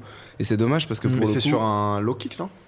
Ah, Je sais pas. Non, en fait, c'est au tout début du troisième round. Il y a un moment sur un appui, la- Ah, le genou chasse. Mais on sait pas si c'est parce que le euh, genou a été fragilisé en avant. le regardant le lendemain parce que j'étais en train de regarder Wild of Fury, moi je me faisais pas chier pendant ce Shogun Pedro et Non, très cool. Très très cool. euh, Il y a un- une blessure au genou parce que j'aurais bien aimé ces 5 dernières minutes. Après, ça permet de voir un, finish de Shogun, ce qui Oui, fait toujours plaisir. Bien ouais. sûr. Mais, mais c'est dommage, Pedro, c'est quand même euh, ce gars-là. On sent qu'il y a quelque chose. Mais, ouais, mais surtout, il est limité quand même. hein. Parce que premier round, euh, oui, le mec est un striker assez solide euh, qui fait qui, qui fait peur. Hein. Mais euh, mais mais une fois qu'il voit que Shogun réussit à tenir en mode zombie et qu'en deuxième round Shogun décide de se dire bon bah lui je lui pèse dessus, ça suffira. Et plus aucune solution au Ouais. sol, il sait rien faire. Hein, Pedro, Mm. c'est quand même catastrophique. hein. Et ça, je pense que dans la catégorie comme ailleurs, hein, mais au niveau de l'UFC, s'il y a un moment où ça va. Enfin, c'est-à-dire qu'ils nous Bah, offrira des highlights, mais dès qu'ils sont bas contre un mec un peu solide euh, en grappling. c'est euh, l'organisation qui met en, en lumière, entre guillemets, qui expose les faux prospects et qui met en lumière tes limites, quoi. hmm. C'est les mecs qui ont genre 20 victoires dans les petites organisations et qui arrivent à un moment, on fait Ah. En fait, D'ailleurs, c'était la première défaite de. Tai Tuivasa, on l'avait pas cité avant, il était Oui. invaincu jusque-là. Mais euh, qui avait déjà été battu en amateur. Ouais, c'est ça. Et euh, mais en tout cas, ouais, il va falloir qu'ils travaillent ces trois Australiens. Enfin, bon, du coup, Hunt on n'aura plus besoin, mais Mm. euh, parce que là, ça, ça fonctionne plus. Mais mais du coup, bah, on va devoir parler de Justin Willis, Mark Hunt. Je suis pas sûr qu'on va en parler Je longtemps. pense que c'est. La seule chose à dire, c'est que cet enfoiré nous a pris un point là-dessus. Ah ouais, de ouf. Je- été fiers en j'ai- plus. J'ai pris, j'ai une échappée là. Ouais, ouais, là, euh, ça va être dur. Juste, je pense que c'est plus intéressant de parler de l'entrée de Hunt que du combat. Ouais, Qui est entré chez les siens avec six personnes autour de lui qui faisaient un AK. Ah, Je j'ai sais pas si tu l'as vu, c'est c'est vraiment très stylé parce qu'il arrive très, euh, je sais pas, très humble, très fier, très en mode genre, euh, je vais niquer des darons. Vraiment, euh, on arrive dans. dommage, il a pas confirmé. Ouais, il a pas confirmé, mais je trouvais ça assez beau comme départ de lâcher un petit AK comme ça. L'entrée était cool. Et euh, c'est pour ça que je vais m'arrêter à l'entrée, je parlerai pas du combat. Ouais, ouais, bah, de Ouais. toute façon, Hunt, Bon, il est écoute, fini. hein. euh, Willis, il est sur une pente légèrement ascendante. À mon avis, comme tu disais, il Ouais, ira jamais, il ouais. ira jamais très très loin, mais suffis- il est quand même dans le top 15. Et Il est sur un a- faux plat montant. Vu qu'il a battu Hunt, je pense même qu'il Ah. arrive dans le top. Bon, il peut euh, prendre 10, la place 12. de Hunt. Hein. Et à côté de ça, moi, l'image qui m'est venue en tête, c'est que Hunt, en fait, il est, tu sais, il est dans les films de pirates là. Parfois, on te met au bout de la planche et on te force à, Ah, à, tu vois, à sauter à dans l'eau. Et il faudrait que quelqu'un le pousse enfin, tu vois, et qu'on soit débarrassé de lui. Bah, là, c'est fini. Hein. Là, c'est fini pour lui en UFC, mais il faudrait que quelqu'un le débranche tout court parce qu'il faut qu'il arrête de combattre. Il est même plus motivé, à vrai dire, pour combattre. Donc, il faut que quelqu'un parmi ses il- proches puisse euh, lui dire de, de s'arrêter un peu, quoi. Il rentrait dans les jabs de Willis, il a fait que ça pendant trois rounds. C'était triste, ouais, c'était Ouais. très triste. Mais bon, moi, Willis, je tiens quand même à préciser que ce, ce- pour moi, ce gars n'ira nulle part. hein. C'est vraiment un peintre. hein. Oui, ok, il est un peu valable. Non, mais attends, il est valable. Mais je suis désolé quand t'as fait autant le kéké, sans respect en plus euh, pour un Marken qui fait son dernier combat à l'UFC, et que derrière tu fais une perf pareille à te chier dessus devant un mec qui est à l'arrêt tout le temps. Elle ne, croyait pas que Hunt est un, espèce de saint ou quoi. Un Hunt, c'est un- une vraie tête de Ah non, con. mais il moi, est bête comme ses pieds. Oui. Euh, Non, mais ça, ça n'a rien à voir. mais d'accord, mais Willis a le droit de vouloir le provoquer aussi s'il Oui. le sent pas Mais particulièrement. dans ces cas-là, quand tu provoques un mec qui est quand même une légende dans, Mm. le, dans le game et que, et que tu te permets ensuite derrière de livrer une perf aussi euh, triste, quoi. Parce que là, je veux dire, il, il a compris que Hunt était fini. Il s'est dit, bon, bah, je vais gagner euh, deux rounds à 1 ou trois rounds à Je 1, comprends trois pas rounds à comment on 0. parle Ouais, encore du combat là. ouais, c'est vrai, c'est vrai, t'as raison, mais je vais m'arrêter là-dessus. Parce que, mais surtout, n'allez pas le voir hein, si vous ne l'avez pas vu, parce que c'était. En plus, si vous êtes un peu fan de Mark Hunt, c'est très triste. Ouais, quoi. triste. Et, Juste l'entrée. Checker Ouais, l'entrée, voilà. arrêtez là. C'est largement suffisant. Euh, et préciser aussi, du coup, moi je voulais citer Sodiq Youssouf. Euh, je sais pas si vous avez regardé. Vu, ouais. Euh, grosse perf là contre Mokhtarian. Euh, à suivre, hein, c'est un mec qui est sorti des Contender Series, Ouais. qui a que 25 ans et qui, euh, Ouais. qui frappe. Bah après, Euh, chez les featherweight. il était dans une saison des, de, de The Tough. Ultimate Fighter, Ah ouais je sais plus laquelle. T'es très très chaud sur The Ultimate Fighter. toi. Bah, je regarde quelques épisodes chaque saison, parfois même tous, quand c'est des bonnes saisons. Et, euh, et il était pas terrible. Donc c'est Ah ouais. peut-être pas le bon indicateur. Quoi, Ok, d'accord. Bah en tout cas voilà, parce que moi j'ai vu âge, j'ai vu la perf que j'ai trouvé quand même assez solide. D'ailleurs, il était tellement pas terrible qu'il avait pas été pris immédiatement à la sortie du. Tu sais, d'habitude, ils font combattre ceux qui ont été un peu des, des- Mm. des visages en vue. Même s'ils n'ont pas gagné. ouais. Et lui, même pas, tu vois. Donc c'était pour te dire. Donc voilà, en tout cas faudra suivre Youssouf, euh, assez jeune encore, il a je crois qu'une défaite en carrière, donc, euh, donc pas dégueu. Du coup, messieurs, quelques news maintenant. Euh, bon, je voulais surtout en fait parler, parce qu'il n'y a pas eu énormément de news à part justement tous ces combats euh, dans la semaine, de, de, de ce- cette espèce de mini tournoi qui est en train de nous concocter euh, l'UFC là. C'est Dana White qui, qui, qui en a parlé. Alors, il a pas parlé de mini tournoi, lui, c'est les gens qui ont interprété ça comme ça évidemment. Euh, mais, mais chez les légers, du coup, l'idée ça serait de faire un, un rematch entre Conor McGregor et Dustin Poirier. Euh, bon, le premier combat avait eu lieu il y a longtemps euh, en featherweight. En septembre 2014. C'est ça, bien vu, t'as ré- t'as révisé. Et, et du coup, un autre combat entre Khabib Nurmagomedov et Tony Ferguson, le fameux qu'on attend depuis des années, et celui qui, les deux vainqueurs de ces deux combats-là, s'affronteraient derrière pour la ceinture du coup. Ouais, alors euh, c'est excitant, c'est cool. Mais cinq fois le match-up entre Ferguson et Khabib, il a raté. Et si Poirier ouais, a pas après, est-ce combattu qu'ils peuvent Diaz- l'éviter, tu vois, aujourd'hui Si Poirier a pas combattu Diaz, c'est parce que Poirier était blessé. Donc C'est force à eux s'ils arrivent à faire les, les- les deux combats directs. Mais par contre, moi ça m'intéresse et j'aimerais même que les deux perdants combattent aussi. Ouais, Parce bah que alors ça là, peut faire euh, deux Mais grosses là, affiches. attends, T'es t'es jusqu'en 2030 là. Ouais, ouais, je sais bien. surtout avec ces gars-là, ouais, c'est Mais, clair. euh, ouais, non, non. Non, mais est-ce C'est- que du c'est- coup, c'est pas le truc Moi, je trouve que c'est le truc pour le Ah, coup c'est le plus sensé depuis faire. ces derniers mois qu'on- dont C'est le on truc parle le chez plus les légers. sensé pour euh, reconstruire euh, McGregor. Euh, Poirier, en fait, c'est le perdant dans cette histoire parce qu'il est, il est amené là pour perdre en fait face à McGregor. Enfin, si ça se fait. Euh, Après, lui-même a pu. T'as vu la photo qu'il a postée? Par contre, en tant que préparation pour McGregor, enfin face Hmm. à un Khabib, on imagine, euh, bah euh, c'est pas forcément ce qu'il y a de plus indiqué quoi. Lui, il aurait fallu qu'il soit face à un type qui va plus le challenger euh, au sol ou en tout cas qui va le. Oui, Chez Il va les légers, t'as qui du coup? Alors Poirier, il est capable de le faire un peu, mais j'ai- connaissant Poirier, il va venir pour la castagne. Donc Ouais. ça va pas être le meilleur, euh, le meilleur défi possible quoi. C'est Donc très ça, c'est un peu pour dérangeant. euh, McGregor par contre. Parce qu'une contre-performance de McGregor contre Poirier, la hype, Ça entre pique, hein, guillemets, ouais. intouchable, ça. De toute façon, dans tous les cas, s'il perd son prochain Ah non, combat. mais la euh, hype intouchable, ça fait un moment maintenant. Ouais, ça fait un moment, tu vois, mais là, ce serait vraiment un clap de fin. C'est-à-dire que moi, j'ai encore beaucoup d'expérience pour euh, McGregor, mais là, ce serait clap de fin, une défaite contre Poirier. Même si j'aimerais encore. Ouais, bah il sera toujours là, hein. hein, de toute façon, s'il choisit de rester. Mais, mais c'est clair que là, derrière, soit crédible avec trois défaites consécutives, dont deux à l'UFC contre Bah, des déjà, contenders. déjà euh, le remettre directement dans un combat pour le titre après une victoire contre Poirier, après sa performance Oui. contre Khabib, c'est déjà un peu fort de café, tu vois. Oui, Mais- après, on sait comment ça marche Bah aussi. voilà, quoi. non mais, mais c'est pour ça que je te dis que Poirier, il en est peut-être pas conscient, mais il est amené là en fait pour se faire euh, sacrifier. Euh, bon, euh, lui, je suis sûr qu'il veut jouer les troubles faits. On verra, tu vois. De toute façon, c'est sûr que pour rebâtir la confiance de McGregor, c'était le combat idéal. Je parlais de Joe Duffy, mais j'avais pas imaginé, enfin, j'avais pas pensé à Poirier, qui était plus haut, un nom encore plus reconnaissable et qui, Et qui est sur euh, une belle série en plus. qui est sur une belle série, donc il est légitime, mais en réalité son niveau n'a pas changé par rapport à son combat contre Michael Johnson. C'est toujours le même mec. Je te Ouais. garantis, il se prendrait le même KO contre Michael Johnson, et sans doute que si McGregor est à son meilleur niveau, eh ben c'est le, le châtiment qui l'attend. Et c'est justement la question dans quel état reviendrait euh, Connor parce que euh, il y a eu euh, Ah donc, voilà. ça, donc ça juste je voulais juste citer rapidement parce que à l'air chaud il a publié euh, une photo d'une culotte rouge la fameuse euh, Red Panty Night euh, hein. Euh, donc ça c'était juste pour le dire. Lui apparemment a l'air très chaud dans l'histoire. Euh, mais oui, cit- citons quand même le fait les, les récents déclats là de, de, de John Kavanagh, donc euh, le- l'entraîneur de historique de Conor McGregor, hein, euh, qui a dit qu'il ne l'avait pas vu apparemment depuis le, le combat contre Khabib. Ouais, donc ça c'est. Ouais pas parlé, pas vu, rien, pas de débrief de, de- du combat en Ça, C'est lui-même. intriguant puisque à l'époque tu parlais des, euh, de ses sorties là sur un- euh, ouais c'était ça la sortie de McGregor sur Instagram Hmm. où il disait j'aurais pas dû écouter les autres et tout enfin je sais plus exactement Mais il a euh, dit, ce que je, c'était je devrais apprendre Ouais. à m'écouter plus. Son débrief Ouais, du combat en détail. ouais. En gros, certains l'avaient interprété comme ah euh, peut-être qu'il envoyait des, des crottes de nez dans la direction de ses coachs. Moi, je Moi, je pensais pas que c'était ça, mais finalement, ça commence à ressembler de plus en plus à ça, quoi, parce que c'est quand même étrange de pas parler à son head coach et à la personne qui t'entraîne depuis plus de 10 ans, peut-être même 15 ans. euh, après une défaite aussi importante, euh, où- et on a vu que McGregor en plus s'entraînait, on l'a vu sur les réseaux sociaux, donc apparemment il s'entraîne pas à SBG avec, euh, avec John. Euh, tout ça c'est quand même un peu bizarre, un peu, un, un peu intrigant. Et ce qui est marrant, moi, je, je pense encore que c'est des foutaises entre guillemets et qu'on fait vraiment ça parce que Kavanagh il avait dit la même chose avant le combat contre Mayweather.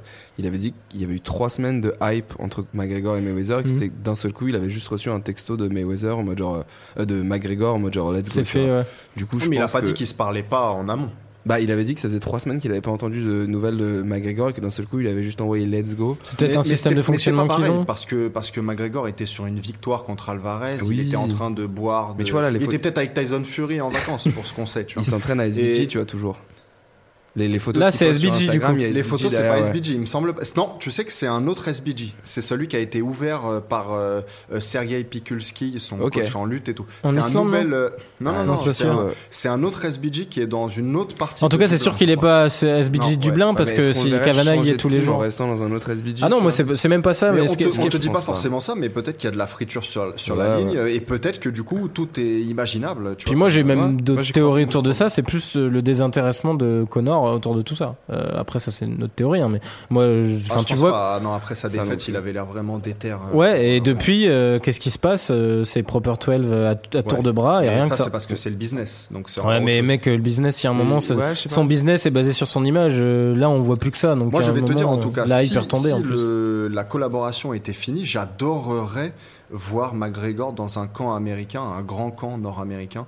Je pensais que peut- t'allais dire TriStar. Bah, TriStar, par exemple. Ah. Mais on peut, Ah oui, mais euh, con, on peut citer Kings, euh, Rafael Cordero. euh, Enfin, je te parle de trucs où les strikers. À euh, tu vois, sont- l'AKA, Non, pas. Ouais, ça, ouais. il y a peu de chance. Ouais, puis à mon Ça, avis, c'est à mon 10 avis il apprendrait d'autres, va. euh, il apprendrait d'autres euh, techniques de, de combat là-bas. tu vois. Oh. Ouais, des, des techniques euh, avec des, des petits liquides. Oui, on avait compris. Hein, C'était suffisamment subtil pour que t'aies pas besoin d'en rajouter. il va crier USADA derrière. Et, euh, et, et non, et peut-être aussi, euh, alors moi, va savoir pourquoi j'ai toujours, j'ai toujours imaginé là-bas, mais un camp comme American Top Team, c'est quel- c'est un camp qui perfectionne vraiment euh, en fait la façon dont tu arrives là-bas.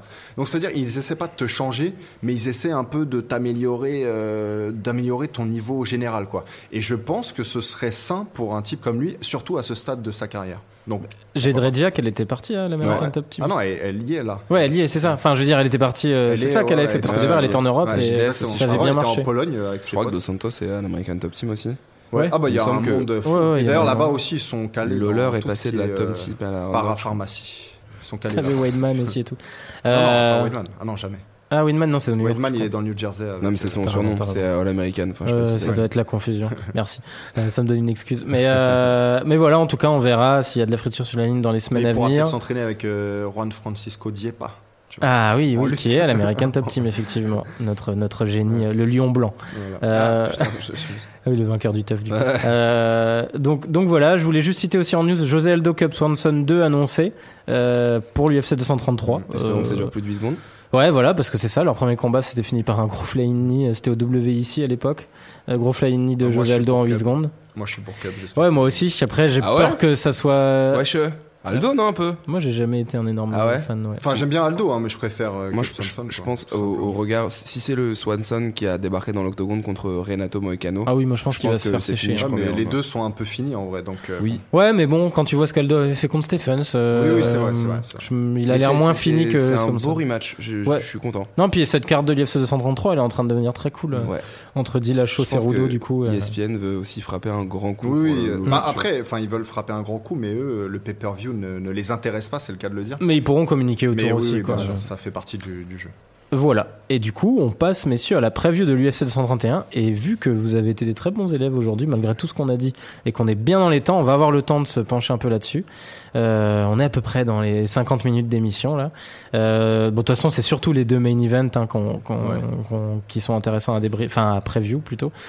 On va commencer dans le désordre, la classique, et donner nos pronos. Du coup, le sushi game, on rappelle, là, du coup, c'est du 10-6-5. Ouais. Euh, J'ai- quatre points j'ai d'avance. pris euh, deux points euh, ce week-end. Et moi, j'en ai pris qu'un. Et désolé, Si Robin. on arrêtait aussi pour les combats de boxe donner les mauvaises décisions. Bah là pour le coup, ouais, Ça je, je pourrait- ça reconnais que tu mériterais d'être à m'aider un 10-5-5. Euh, mais mais ouais, voilà, euh, Étienne se détache, ça devient euh, de plus en plus compliqué, surtout que je, je le soupçonne de ne pas plus prendre beaucoup de risques jusqu'à la fin là. Voilà, mais là, je vais, je vais Bah. commencer à invoquer quelques jokers, ce que je n'ai jamais fait, et à être un petit peu, j'avoue, euh, tactique. Euh, donc on va commencer sur Olivier Aubin-Mercier et Gilbert Burns. Ça sera le seul combat de l'undercard qu'on qu'on qu'on va pronostiquer. Euh, pourquoi? Parce que moi je trouve que c'est deux combattants super sympas à voir combattre et que ça peut donner lieu à un, un combat plutôt fun. Puis Les- hors de l'octogone, Aubin Merci, elle a hilarant dans sa communication. Ouais, en plus, on sait qu'on, c'est vrai qu'on Ah l'aime moi, bien, le fait qu'il soit francophone et tout, euh, ça, ça, ça nous le rend encore plus sympathique. Mais, euh, mais ouais, du coup, les deux sortent d'une grosse défaite hein, quand même, euh, contre Hernandez pour Romain Mercier et contre Dan Hooker pour Gilbert Burns. Ça reste quand même deux prospects intéressants chez les légers. Je sais pas Euh, si c'est des prospects, mais en tout cas, Oui, parce qu'ils sont plus si jeunes que ça, quoi, mais voilà, c'est ça. Euh, puis des potentiels top 15 en fait, Mhm. euh, des mecs qui peuvent t'offrir des combats assez cool. Euh, bah, je sais pas qui veut commencer sur celui-là, messieurs. J'ai pas grand chose à dire, sauf que j'avais été un poil déçu du combat d'Aubin Mercier contre Hernandez parce que j'attendais beaucoup d'Aubin Mercier. Je pense qu'il peut encore faire le poids contre un Burns, donc c'est pas le, le, le prono le plus sûr. euh, Puis de toute façon, Dieu, Dieu sait que les émissions auront prouvé que j'ai pas forcément les pronos les plus sûrs. Mais non, non, je vais, je vais rester avec Aubin Mercier. Ok. Euh, moi aussi, je vais dire Aubin Mercier, euh, bah, simplement parce que je trouvais que la défaite de Burns contre Hooker, elle était plus euh, frappante. Bien que plus celle sévère, hein, c'est clair. De Aubin Mercier contre Hernandez, même s'il faut dire que Hernandez, il était en vitesse de croisière lui-même, a détesté cette performance, parce qu'on sait que lui, il s'attend à être pourtant, champion elle dans était les très prochaines. dominante. hein. Ouais, mais il aurait aimé euh, sans Oui. doute un finish et même bien plus quoi. Donc, euh, donc pour cette raison, ouais, je vais dire Aubin Mercier aussi. Et d'ailleurs, j'espère aussi qu'il va gagner, ce qui n'enlève rien. Euh, donc euh, je vais dire Robert Mercier aussi. Euh, je me doutais qu'on serait un peu tous les trois similaires là-dessus. C'était juste pour citer le fait que ce combat-là, ça peut valoir le coup de le regarder. pour le coup, ça peut délivrer quelque chose de beau.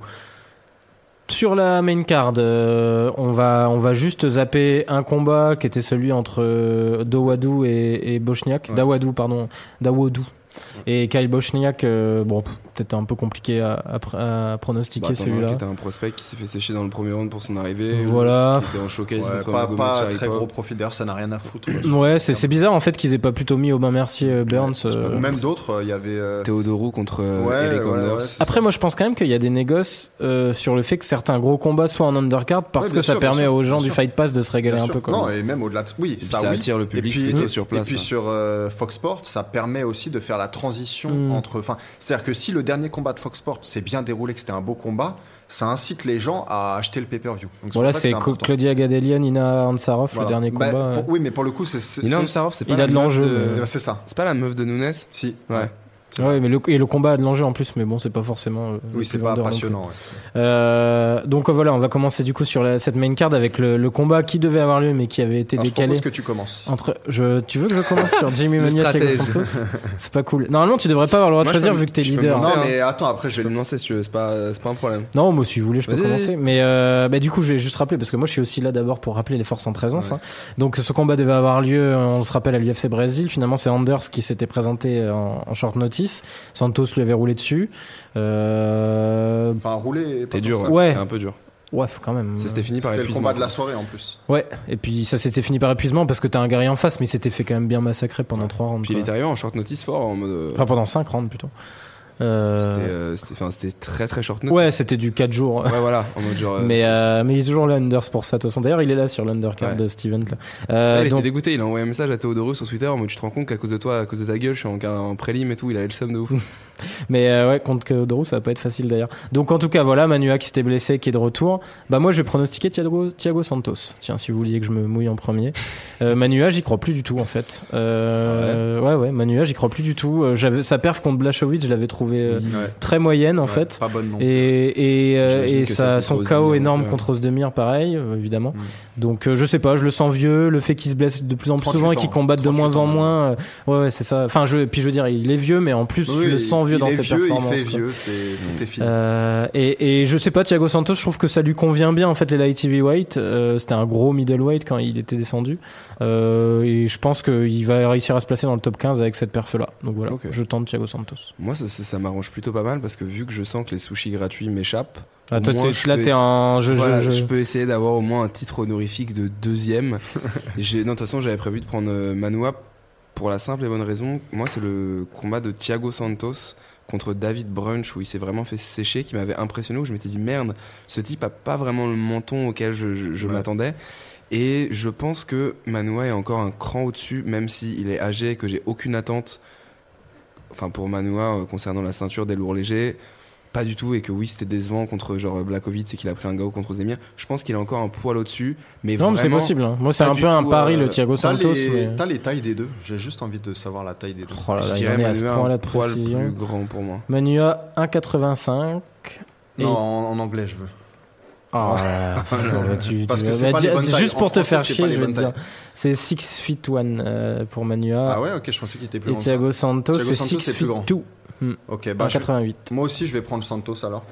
Euh, parce que, euh, bon, pour moi, les deux, c'est des canons euh, en glace, un peu, comme on dit en anglais, des, des loose cannons. Mais en fait, les gars, ils ont beaucoup de puissance, les deux, des mentons très friables, les deux. mais là où ça, ça m'intrigue ce que tu dis, c'est tu dis. Santos, il a un menton très fragile. Je l'ai vu face à Branch et aussi face à Moussassi. On a vu qu'il s'était pris une sacrée correction. Euh, mais moi, je trouve que le menton de Manoa, il est devenu bien Ah plus non, non, non, mais- inquiétant au fil des, des années là. Euh, le chaos contre Ozdemir, maintenant, on sait que il était bizarre. En fait, il aurait jamais dû euh, être au tapis si vite, si tôt. Face à Blakovic, je me rappelais qu'il a été sonné. Euh, bah moi, pour le coup, je pense que Santos, il est dans cette période un petit peu ascendante, même si c'est encore une fois assez léger, et que Manoa, il est en, en très nette descente. Donc, je pense que Santos va l'emporter sans doute par finish. Je pense que dans les deux cas, peu importe qui va gagner, je pense que ce sera un finish. hein. Ouais. Oui, oui, ce, ce combat-là, il y a de grandes chances. On a du mal à imaginer une décision. Euh, du coup, on passe sur Dawadou euh, Bochniak et on, on embraye sur Alex Oliveira contre Gunnar Nelson. Alors là, je peux Euh, commencer si vous voulez. Ah, Parce que là, j'ai pas moi besoin déjà, de tactique. j'ai déjà mon prono prévu Je aussi. sens le type qui a révisé.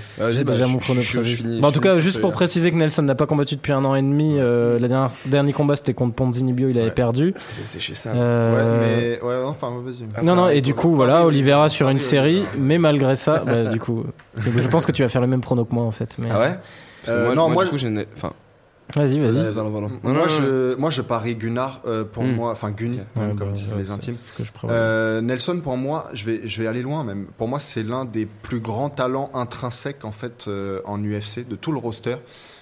Il a juste des problèmes de voilà. en fait, j'ai l'impression de motivation. C'est un type qui est parce que c'est un type qui est assez intelligent et tout. Il a l'air bien dans son Islande natale. euh, Il se touche un peu la nouille et je pense qu'il a du mal en fait à se lever chaque matin pour combattre.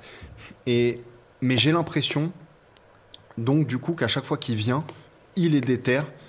Et euh, là, je pense que s'il est suffisamment déter, euh, Oliveira n'a aucune chance. Parce qu'on parle de deux talents pour moi qui sont. enfin voilà, c'est pas du tout le même niveau. Et donc, je pense que Gunnar euh, va l'emporter de, la, de quelque façon que- qu'il veut. Et sans doute au sol, où il est un magicien, un peu Mm. comme Ortega, en fait, d'ailleurs. Ok.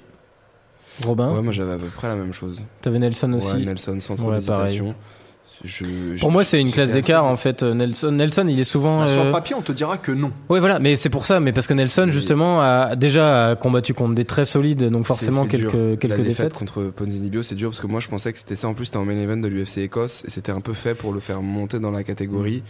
Et moi, pour moi, ce qui symbolise le plus le type, c'est la performance contre Alan euh, Jouban, ce qui montre qu'il est dangereux en striking et qu'une fois qu'il a un peu sonné Ouais. son adversaire au sol, le type est un monstre. Il avait survécu trois rounds à l'époque où Demian Maia était encore très très chaud. Trois rounds alors que Demian Maia avait le dos de Nelson et il était parvenu à perdre que par décision et pas par soumission. Ouais, puis c'était un, jeu d'échecs. Ouais, ouais, c'était vraiment, vraiment un jeu d'échecs. D'ailleurs, un des combats assez intéressant pour le. Enfin, pour, alors que ça aurait pu être très, très, très vite, très chiant. Mais ouais, non, Nelson sans aucune hésitation pour moi. Ouais, contre Toumenov aussi, Puis- c'était baladé. Ouais. Ouais. Mais Nelson, euh, pour les gens pour- for- pas, qui le connaissent pas forcément, euh, je veux dire, pour moi, je le compare souvent à Charles Oliveira, euh, pas à Maya pour le coup, mais ça fait partie de ces, euh, de ces combattants euh, donc de Jiu-Jitsu qui sont très beaux à voir combattre simplement au sol. Et ça, Mhm. quand même, c'est pas tous, tous les, tous les combattants spécialistes de Jiu-Jitsu part qui sont aussi. capables de ça. Et oui, ça aussi. Donc euh, ouais, bah moi je vais dire aussi Nelson euh, comme vous messieurs. Puis c'est vrai que c'est un combattant que j'aime beaucoup moi. Euh, et c'est dommage de le voir Ouais. pas plus Moi, souvent combattre aussi. justement. Ouais, et puis ancien teammate de McGregor, c'est aussi pour ça qu'on. En fait, le ils voit l'aident beaucoup. toujours, mais bizarrement, ils s'entraînent plus ensemble. Ils ont l'air euh, maintenant cordiaux, comme euh, des, tu sais, comme un, un ancien couple en fait, euh, Ouais. ils se- euh, mais qui sont en bons termes. C'est vrai qu'ils qui ne se parlent plus. C'est une soirée qui avait dérapé. euh. on ne sait pas. c'est aussi pour ça qu'on le connaît bien et qu'on a beaucoup d'affection, c'est parce que toutes les images de. euh, Du McGregor de l'époque, voilà, ouais, quand de- il montait. Des ouais. reportages et tout, il y avait toujours Nelson Sur la plage à. Venice Beach quand les Voilà, deux s'entraînaient ensemble. et tout. moment, Tu vois, il- y a une romance quand même. Ah, mais il lui offre une moto en plus, McGregor à Ah, Nelson. Mais il faut dire que il faut dire que Nel- Nelson il est très undersized en réalité pour cette catégorie, ce qui rajoute encore à sa à sa valeur en fait, à son talent, parce que le mec devrait être en léger en fait. Tu sais, il fait il est que 5'11, ce qui fait 1m80 euh, comme taille, et il est face à des welters qui sont bien plus grands que lui assez souvent quoi. Donc voilà, on verra ce Cowboy Oliveira contre Gunnar Nelson. On passe au Common Event, messieurs, entre Valentina Shevchenko et Johanna Jedrzejczyk.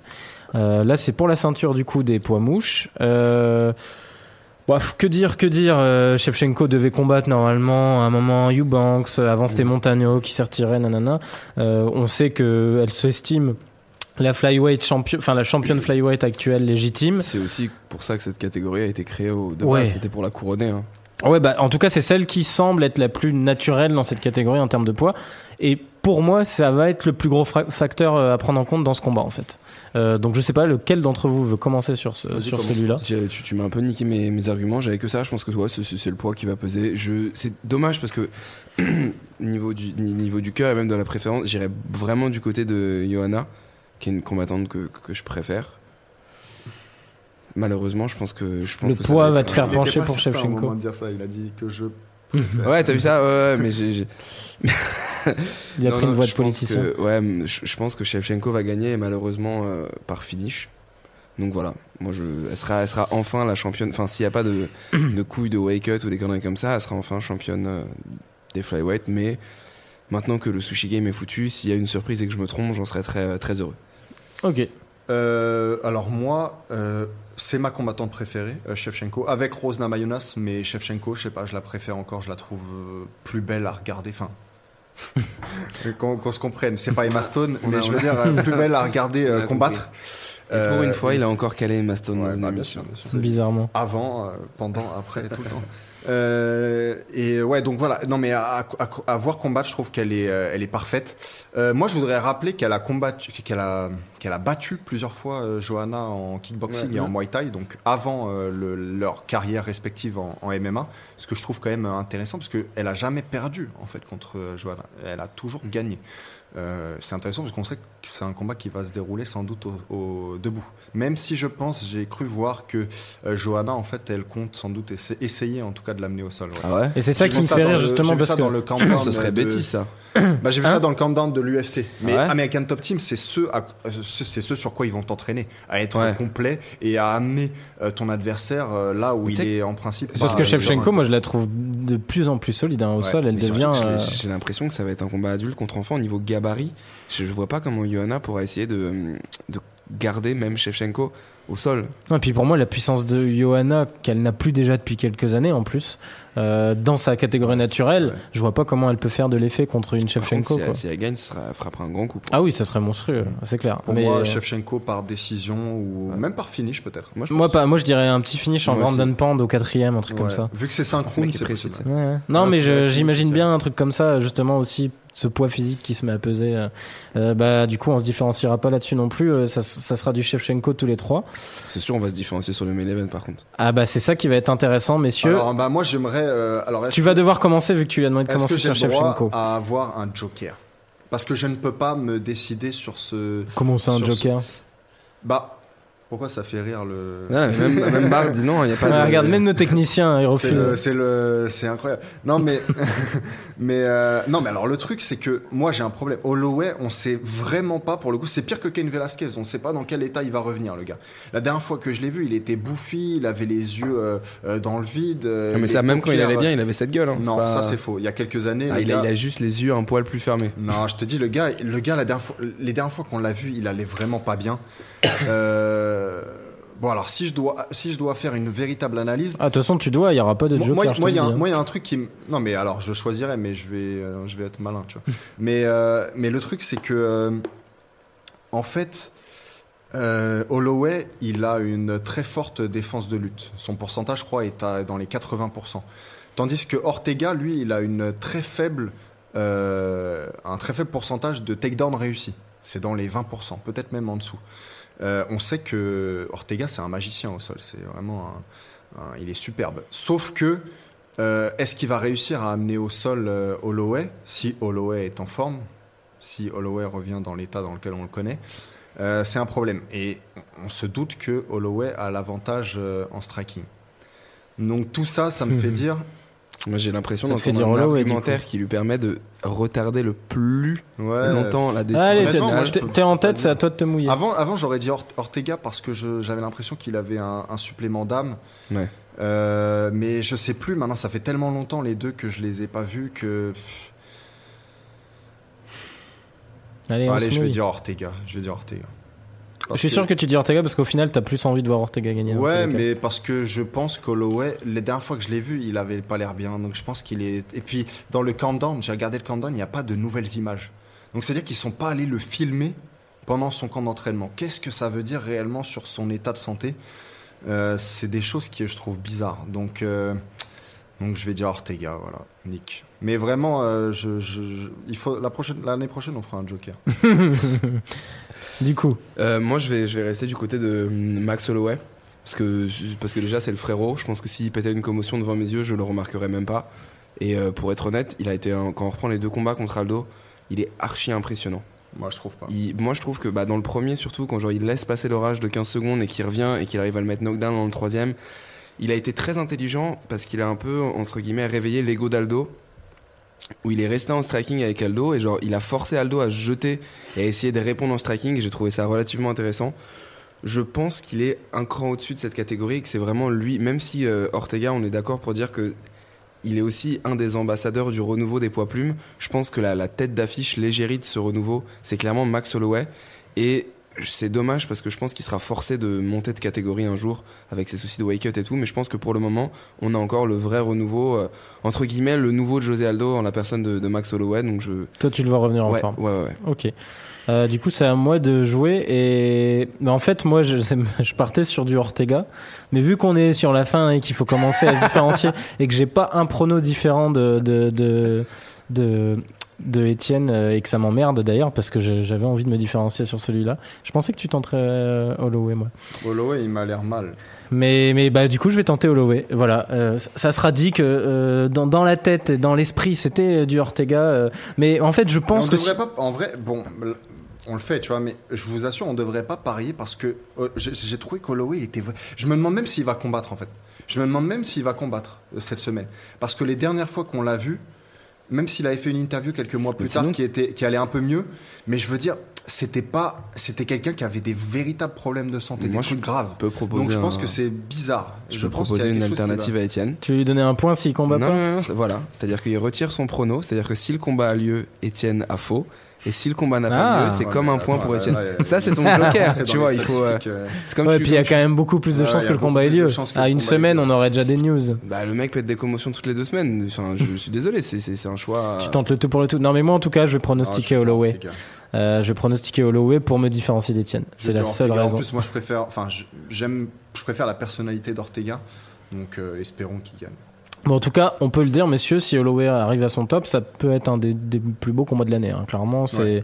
c'est Ah, si à, à ce niveau-là de, de, super de- ouais, c'est les featherweights. Ça fait longtemps qu'on n'avait pas vu un Ouais. combat d'un niveau tel. euh, euh, dans, dans, dans l'octogone. Euh, voilà, ça sera l'UFC 231. Euh, c'est où d'ailleurs? J'ai même pas regardé. C'est à- Toronto. Ah, c'est à Toronto, c'est Ouais. vrai. C'est vrai. Il y a pas beaucoup de, de Canadiens d'ailleurs sur la carte. Il ne Bizarrement. peut pas y avoir beaucoup de Canadiens à l'UFC. En ce moment, il y en a moins. C'est vrai. euh, C'est vrai qu'il y en a moins. T'as, bah, justement, le Canadien Gangster qui sera là pour. euh, Mm. ah, en plus, on n'a on n'a pas dit en argument, mais il est devant son public quand même. Ouais, c'est vrai. Ça peut aider. Non, pas vraiment. Son public est au Québec. Oui, son public est au Québec, mais c'est quand même Et pas bien loin Toronto. ouais. Euh, donc voilà, c'est fini pour, pour ce podcast. Messieurs, merci d'avoir été là. On a à peu près réussi à, à tenir les temps, les, les temps euh, Mhm. malgré, euh, malgré le nombre de Donc, news à traiter. Du coup, ça veut dire qu'on peut encore finir en mettant plein de cœur sur la personne de Tyson Fury. Exactement. Surtout, on va qui vous mettre la musique en entier de, Ouais, du de- de, Undertaker. Je, je réinsisterai auprès de Jules. Continuez à nous donner votre avis, à donner des, des étoiles, euh, des commentaires, des messages privés, euh, tous les messages qu'on reçoit. Alors, il y a même une personne qui a commenté deux fois sur, euh, sur iTunes, j'ai vu. trois fois. Trois Euh, fois. Enfin, Non, trois fois, elle a commenté. c'est parce que c'est Étienne. non, mais justement. Non, il m'a demandé si c'était pas quelqu'un de la rédaction. Ah. J'ai vu un commentaire et c'était trois noms différents. Mais qui avait l'air d'être écrit par la même personne. Tu sais, moi, l'écriture, c'est un peu les- l'une des seules choses que je sais faire. Donc, je sais reconnaître quand quelqu'un. euh, Ouais, Enfin, c'était pas non plus des pavés, ils faisaient deux lignes, des trucs en mode très bon lignes, podcast. écrit pareil. Mais attends, même- c'était genre- les mêmes T'es en train de nous dire qu'on truc, euh, qu'on truc nos commentaires. ponctu- Non, mais simplement, ça doit être un super fan, tu vois. Parce que parce que c'était la même Non, mais parce qu'il y a aussi un mec qui a le même nom qui a commenté deux fois, Ah, je crois. ah peut-être. Non, je crois, Ah que, ouais je crois que tu peux pas le faire, ça. Ça, je Ah crois ouais que tu peux pas Ah le bah faire. non, non, bah, je me trompe alors. Euh, et Ça devait être Bah, sinon, moi, en 15 minutes ce soir, je te fais remonter Ouais, le voilà, podcast. tu tu vois, ça et- le. Bah, en tout cas, commentez euh, en masse, vous Ouais, voyez, on les lit. Si vous êtes des Euh, fakes ou on non, se mettra même si vous peut-être à vous le- citer. La personne ou les. bah, oui, parce qu'il faut dire aussi que c'était t- trois personnes donc, mais dans la même journée. Ah oui, en plus. Oh là là, c'est louche tout ça. vois, Bah, on a un très gros fan qui s'est créé trois comptes iTunes exprès Voilà. pour nous. Bah, force Euh, qui, qui n'hésite pas à rajouter euh, trois commentaires par jour, ça nous ça va que très moi, bien. moi je suis allé le voir et je lui ai dit mais c'est pas quelqu'un de chez nous en fait. Et Eh bah non, en tout cas je ne suis pas au courant. courant. Euh, mais voilà, continuez. euh, le, le podcast sera aussi en vidéo sur Facebook. On a un peu des petits soucis avec YouTube en ce moment, donc vous étonnez pas s'il y est pas. Mais vous le trouverez sur notre page Facebook Takedown. Continuez de donner votre avis. Et à la semaine prochaine, du coup, pour le débrief de cette UFC 231, messieurs. Mm. Salut Force à Tyson Fury. Salut. Hey, I'm not surprised, motherfuckers.